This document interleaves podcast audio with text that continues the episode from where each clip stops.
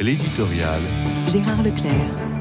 La mort de Philippe Solers a été ressentie, à juste titre à mes yeux, comme un événement de la République des lettres. Pendant plus d'un demi-siècle, l'écrivain, qui avait été reconnu dès son premier livre par François Mauriac et Louis Aragon, a marqué la littérature française contemporaine de ses coups d'éclat avec la parution d'ouvrages qui se voulaient novateurs et transgressifs. Il a voulu aussi animer la vie intellectuelle avec les deux revues qu'il avait fondées, telles quelles et l'infini. Mais il y avait aussi chez lui euh, comme un enracinement dans la tradition et le goût des classiques. Je l'entends encore citer des passages de Saint-Simon avec gourmandise.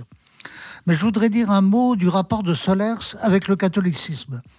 Il s'est toujours reconnu de culture catholique, lecteur de la Bible et grand spécialiste de Dante.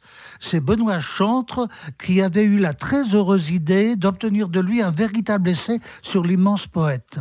Et il existe une photo où l'on voit Solers à genoux devant Jean-Paul II pour lui offrir son livre intitulé La Divine Comédie.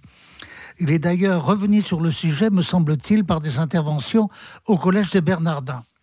Catholicisme culturel, sans aucun doute, mais d'abord de nature esthétique.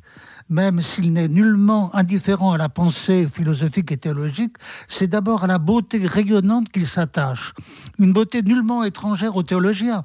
Ce n'est pas pour rien que Balthazar a ouvert ce qu'on peut appeler sa somme théologique par plusieurs volumes sur la gloire qui rayonne de la révélation. Mais cette gloire solaire, c'est allé la rechercher notamment en Italie, avec les splendeurs du baroque. Il n'aimait ni Peggy ni Bernanos, à mon grand regret. Mais je lui reconnais le mérite d'avoir saisi une lumière révélant une beauté supérieure, un éclat de la splendeur d'en haut.